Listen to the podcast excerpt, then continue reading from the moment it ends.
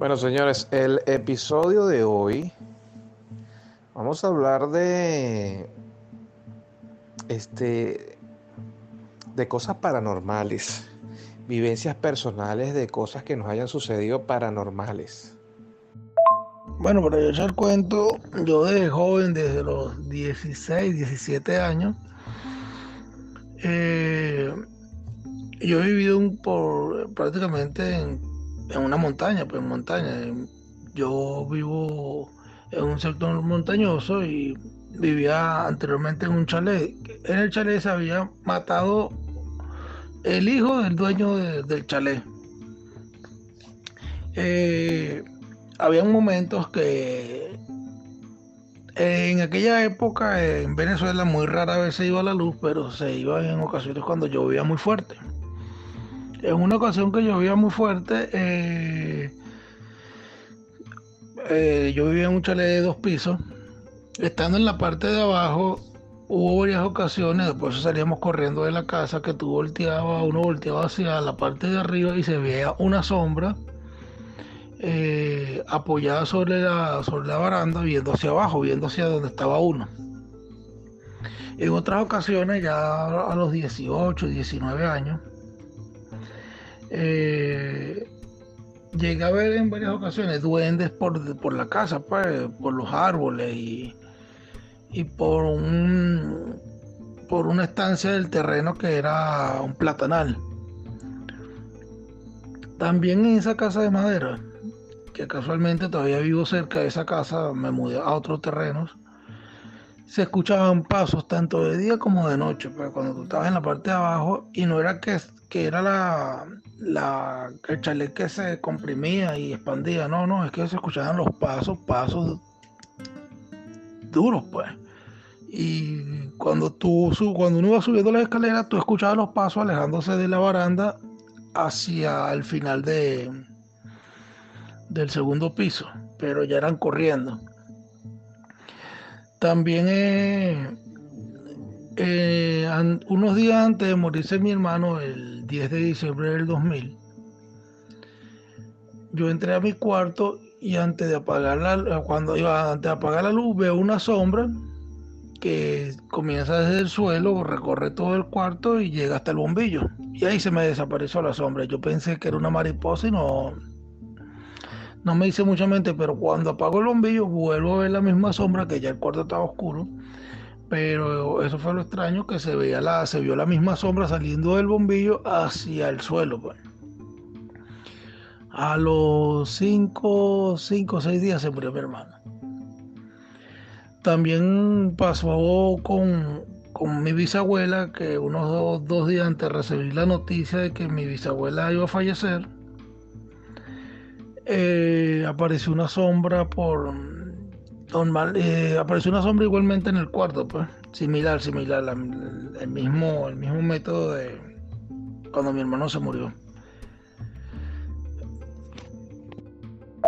Y aquí en Venezuela se ha escuchado muchas leyendas, no sé si en donde nos estén escuchando nuestros escuchas, eh, hay leyendas urbanas, por ejemplo aquí existe lo que es el silbón, la llorona, el carretón, el hachador, el jinete sin cabeza. Bueno, el jinete sin cabeza creo que no es de aquí, pero nosotros hasta nos robamos eso.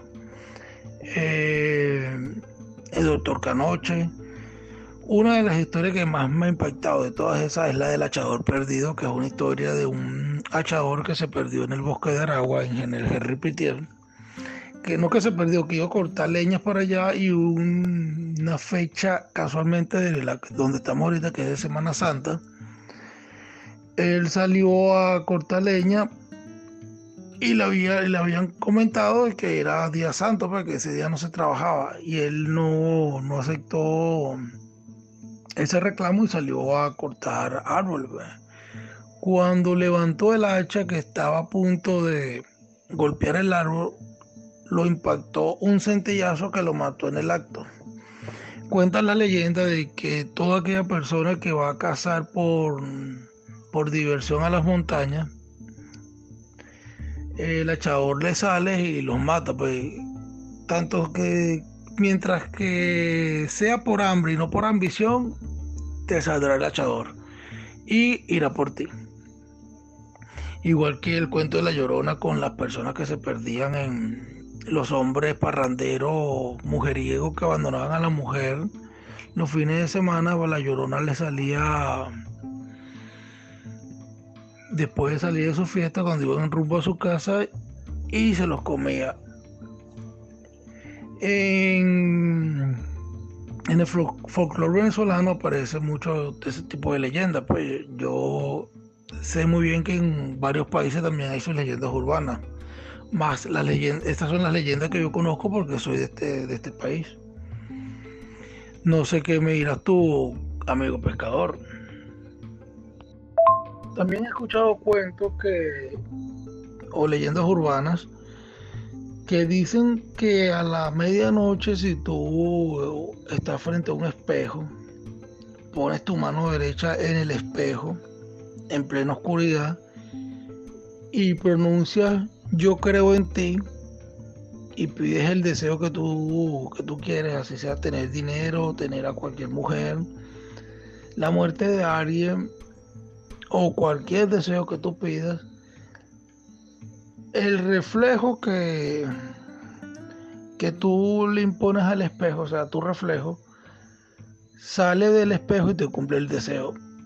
Esos son mitos urbanos que he escuchado también muy, muy populares en, X país, porque en realidad no sé en qué país es que, es que practican ese, ese pacto satánico, lo, lo, llamaría yo, porque en realidad para llegar a la medianoche, todo oscuro, y tocar un espejo y pronunciar esas palabras es de personas sádicas, pues personas que quieran hacer eso. Yo realmente no lo he hecho porque no llego, no he llegado a esa hora. Eh, tranquilamente, pues se me ha pasado y ya cuando me acuerdo ya es muy tarde o ya está amaneciendo. No sé si alguno de, nuestros oyentes lo ha hecho y si lo han hecho, bueno, dejen sus comentarios y, y digan, cuéntenos su experiencia paranormal. Mira, vale, me impresiona ese poco de vaina que me estás contando. Este. Pero cuéntame un poco más. Yo luego te voy a contar acerca de algunas anécdotas. Yo no tengo muchas, pero sí tengo de otras personas. Pero ahorita me gustaría saber, este, por ejemplo, cómo es eso que se te aparecían duendes y el porqué de eso. Mira, este, yo te puedo contar unas anécdotas. Por ejemplo, a mí me pasó una en Maracay. Estamos hablando de Maracay, Venezuela en La Pedrera, un barrio llamado La Pedrera, nosotros, este, bueno, mi familia vive en un callejón. Todo eso es pura familia, todas las casitas son pura familia. Y en el fondo queda un árbol gigantesco. No me acuerdo cómo se llama ese árbol, pero son de esos árboles que son extremadamente grandes y le da sombra a todo el callejón. Queda en el fondo del callejón y atrás de ese árbol queda lo que se llama un río. ¿ok? Y te podrás imaginar que antes en el fondo no había pared ni nada que dividiera el río de la población, sino se veía en el fondo el árbol gigantesco, ¿verdad? Cuando era de noche se veía en el fondo el árbol gigantesco, porque era, es gigantesco todavía. Y el que quería ir para allá a cualquier hora podía ir, pues se veía el río, se escuchaba, o sea, las piedras del río sonar, pues, y era escalofriante esa vaina. Y muchas veces cuando pasábamos por ahí, nos poníamos a contar vainas de terror y todo el mundo asustado viendo hacia allá. Y una vez, nosotros contando vainas, que historias así como la del silbón, ese tipo de cosas bueno, mi hermano, se ha visto una sombra chiquitica pasando por ahí y grita, y gritó durísimo, pero un, grito así como un animal, ¿sabes? Un chillido. Hermano, todos hemos arrancado a correr. También está otra historia que mi, una tía mía contaba que dentro de una de las casas, en el patio, ahí se corría mucho la voz de que había morocotas enterradas en los patios de las casas y que cuando una persona veía a alguien con un pico o una pala, era porque ahí estaban las morocotas escondidas. Y supuestamente eh, varios y que llegaron a ver pues que ahí había oro escondido porque llegaron a ver un señor con un sombrero de esos estilos campesinos. Y este, ese cuento le echaron muchas veces. A mí me pasó una vez que yo estaba en la casa de una suegra, que no voy a mencionar, y yo me fui al baño a orinar y todos estaban durmiendo. Mi mujer en ese entonces estaba en el cuarto, estaba dormida y yo me paré a orinar, prendo la luz, ¿ok? Y en lo que prendo la luz, que me pongo a orinar, siento una presencia, porque uno siente como una especie de presencia. Y en lo que he volteado, mira como una sombra que pasó rápido. Claro, ahí se me trancan las ganas de orinar y yo me devuelvo rápido a ver si era mi suegra. Y mi suegra estaba dormida y, y mi mujer también estaba dormida. Mire mi hermano, yo cargaba un miedo ese día. Yo no podía dormir. Eso fue impresionante. Son cosas impresionantes, pues, paranormales. Bueno, eso son, eh, una vez jugando que le escondido con, los muchachos y muchachas que, habitaban la zona,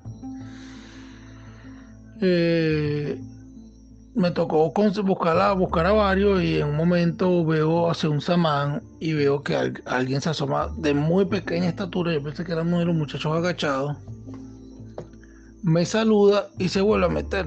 Yo no le paro y empiezo a decir, ya te encontré, sal detrás del árbol. Y me voy dirigiendo hacia el árbol. Cuando voy llegando al árbol, se vuelve a asomar la, la criatura. Yo no veo muy bien de lejos me hace un gesto con el dedo que como que, que bien, pues me levantó el pulgar. Cerró el puño, levantó el pulgar y se volvió a esconder. Cuando llegó al donde está el árbol, no había nadie y todos los muchachos salieron corriendo de, de, otro lado muy lejos y libraron todos. Pues entonces yo digo, ay, ¿quién coño estaba detrás de esa mampa? Nadie, me, me, me decían que ahí no había nadie. Y anteriormente a eso, unos años, unos años antes, Salgo yo del chalet, del chalet de madera. Salgo por la parte de la frente, teníamos, dos, teníamos la entrada principal y teníamos la salida por la cocina, que es entrada y salida. Salgo yo por la parte principal, abro las dos puertas, que era una pues, el chalet tenía puertas, dos puertas grandes de madera. Y cuando estoy al frente del platanal, porque era un, estaba el patio, estaba una cerca, cerca tipo americana que era de, madera. Y después había siembra de plátano, tal cual, hermano, igualito una persona muy pequeña. Salió caminando de, de un lado del platanal, voltea hacia donde estoy yo. Hace como que se sorprende, da dos pasos hacia atrás. Y ahí mismo se desapareció, hermano. O sea, vi algo verde, una criatura verde, me vio, dio dos pasos y se, desapareció en el platanal. Y yo dije, mierda. Era un muchacho, pues no, no tenía los hábitos que tengo ahorita de, adulto. Eh, también, como te comenté, me ocurrió eso con lo de los muertos, lo de los mensajes cuando se murieron mis familiares. Ah, bueno, también una vez aquí en Puerto Cabello hay un sector llamado el Puente de los Españoles. A mí me invitaron y se me ocurre ir con, unos scouts. Más bien, fui por eso mismo, porque iba con unos scouts, unos muchachos con experiencia en montaña y supervivencia.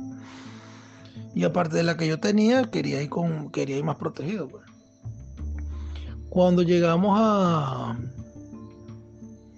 al, punto donde era el campamento, había un muchacho que era espiritista.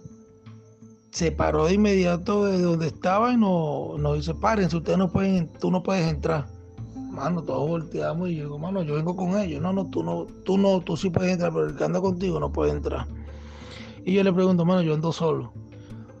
Y uno de los muchachos me dice, no, marico, él es espiritista. Si te está diciendo eso es porque está viendo algo más.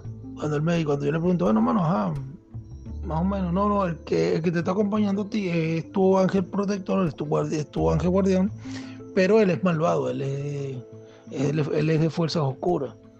Y en el círculo que, que hizo el indio, él no puede pasar. Si él, si él quiere, te puede esperar antes de, antes de entrar al círculo. Simplemente volteate, voltea tu mano a tu lado derecho, voltea tu cabeza a tu, lado derecho y di estas palabras espérame, espérame aquí y sigue cuidándome. Hermano, yo te acuerdo porque él me lo estaba pidiendo, yo volteé con todo, todo, todo escéptico y volteo y le digo, bueno, quédate aquí y sigue cuidándome. Y él me dice, ahora sí puedes pasar. Cuando yo paso, no te voy a mentir, sí me sentí un poquito débil. Pero yo calculo que era el efecto de haber caminado casi esas dos, tres horas para llegar al puente de los españoles.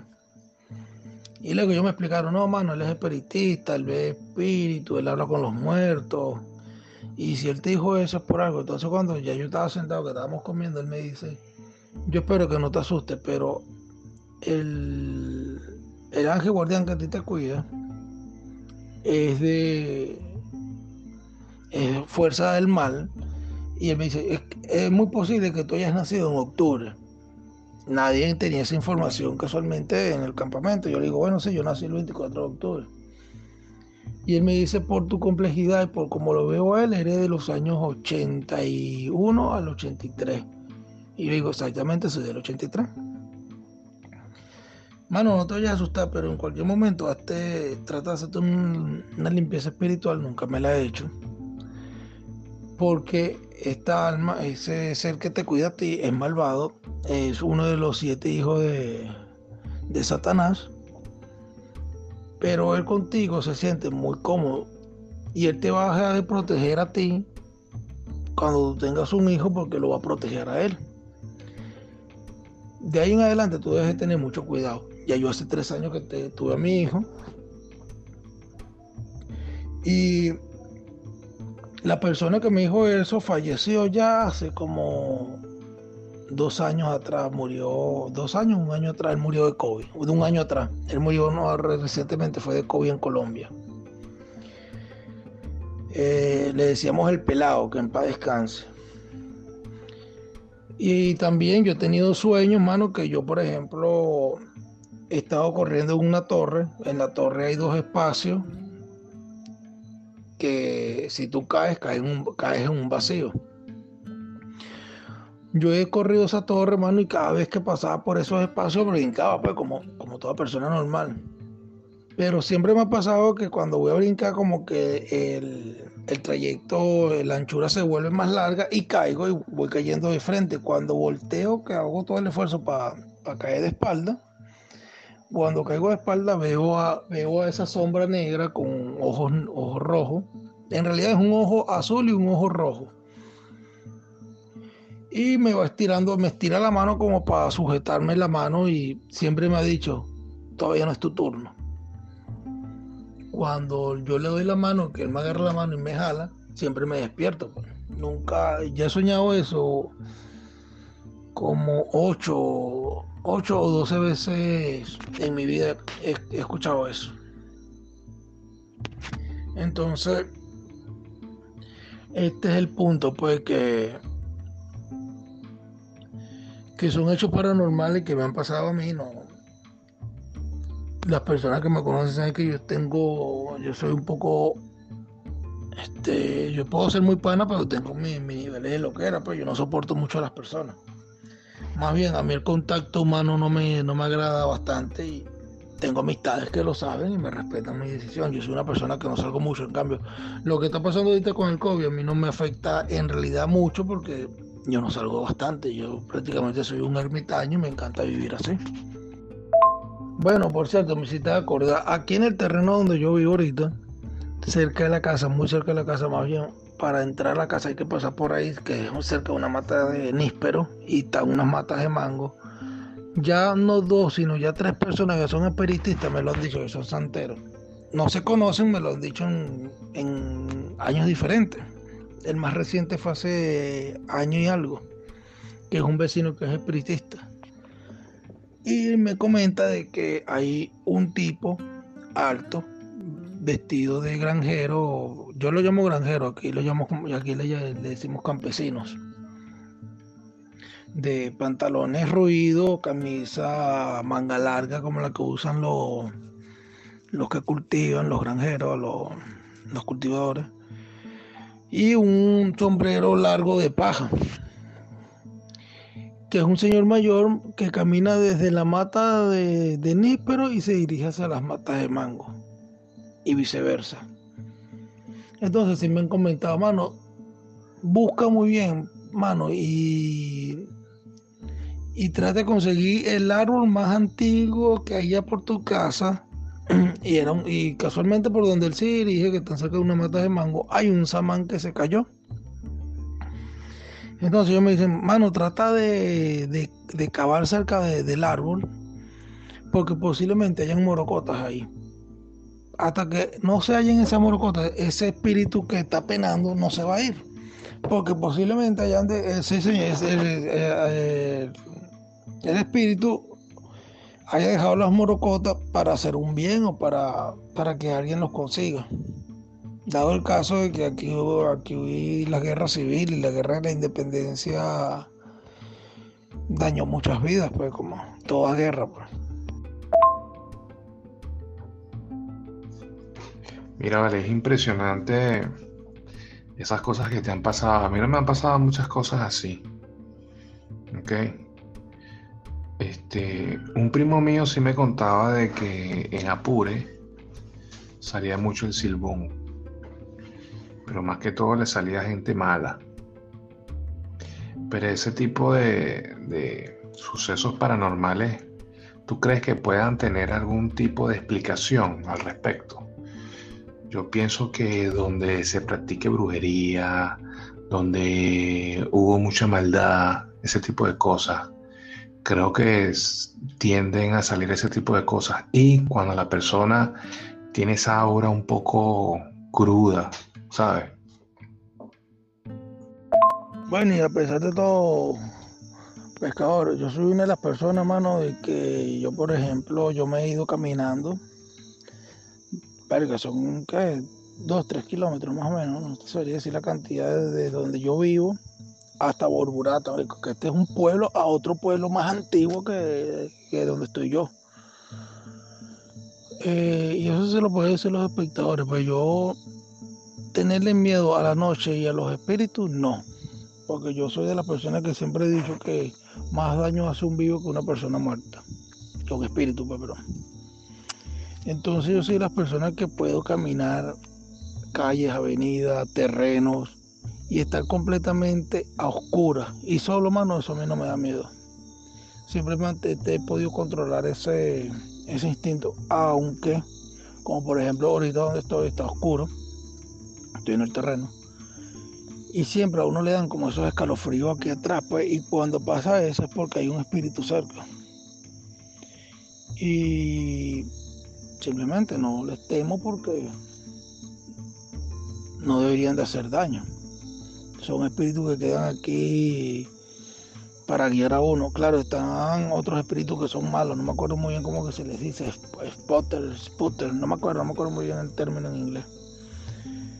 Pero en términos, mano, te juro que yo no le tengo miedo a los espíritus, dado el caso de que no es que sea una persona de fe, pero no soy una mala persona en vida. No, mano, lo cierto es, dando respuesta a lo que, me acabas de comentar, de que vuelan, vuelan, hermano. Yo no he estado en la montaña de Sorte, un punto turístico aquí en Venezuela, donde se le atribuye, se le da culto a la diosa, a la diosa no, a la, no sé si es diosa en realidad, a María Leonza. Eh, yo respeto todo tipo de cultura, todo tipo de credo. No tengo ningún complejo con ninguna religión. Pero en ese caso, en ese caso que tú me estás diciendo, de que vuelan, vuelan, mano. Y si acuérdate que las leyendas se forman a través de una historia real, que luego la gente se le olvide que son historias reales y lo pongan como leyendas, son cosas diferentes. Eh, acuérdate que también está el caso de que no sean muertos ni, ni espíritus, sino que también pueden ser extraterrestres. Siempre se ha escuchado también esos puntos. Pues también he escuchado, por ejemplo, aquí en Puerto Cabello, en Borburata, la montaña Borburata, se ha eh, tenido amistades que han tenido esos tipos de eventos de ver de ver objetos voladores misteriosos y yo se lo atribuyo mucho también a eso a eso pues, porque en realidad hay que ser un toque de, hay que tener un toque de ignorancia en la vida para pensar que somos los únicos seres pensantes y vivos en el universo.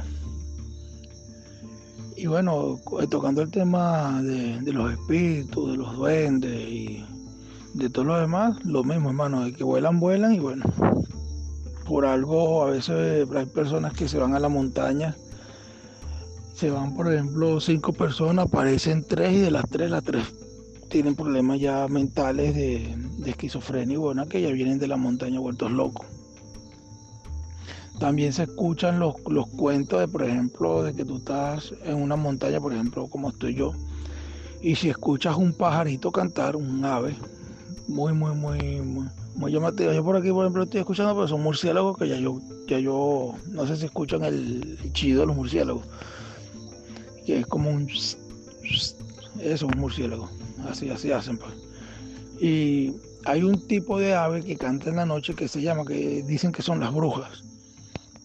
Hermano, de que vuelan, vuelan. O sea, yo siempre he tenido, y por eso yo calculo que yo he podido caminar de noche y en oscuridad, tanto en las montañas como en caminos solitarios, porque le tengo respeto y, y devoción pues a, a las creencias populares de, de cada población. Pero en la parte espiritual, en la parte esotérica, como tú mencionaste, la de los brujos y todo eso, también he tenido contacto, he estado cerca de, esos eventos y, he visto videos, man, y eso es sorprendente como los caras, los, los, los poseídos agarran hojillas y se cortan, se se pasan los días por el cuerpo, hermano, y tú los ves botando sangre, hermano, y cuando tú te les acercas, que le vas a ver las cortadas, hermano, que tú piensas que son una, unas cortadas, unas puñaladas, unos cortes horribles, simplemente son como unos rajuños que le dan. Eso sí, ni la ciencia todavía se lo ha podido explicar, que es lo, que es lo más sorprendente del caso. Entonces ese es el punto, hermano, de que vuelan, vuelan. Bueno, sí, es como tú dices de que vuelan, vuelan. Fíjate que mm, yo vi creo que un documental hace tiempo, la magia negra en África y en Haití. Mucha gente vaya a, a echarle brujería a otras personas para dañarlas. Dicen que las pueden enfermar de cáncer, las pueden enfermar de enfermar de, de muchas cosas, pues. De hecho, una vez una suegra que yo tenía me contó que ella, con ella se metió una mujer y ella llevó con mandar la cédula y unas esmeraldas. No sé qué fue, algo así me estaba contando. Pidió la, muerte de la tipa y la tipa se murió. Hay que estar, hay que estar bien loco para esa vaina también. Pero bueno ese tipo de cosas en un, próximo episodio podríamos indagar, profundizar más. Entonces, amiguitos y escuchas, esto es todo por hoy de este podcast. Esperemos que les haya gustado suscríbanse a nuestro canal en YouTube. Okay. Y nos van a escuchar por Spotify, por Google Podcast y por Anchor Podcast.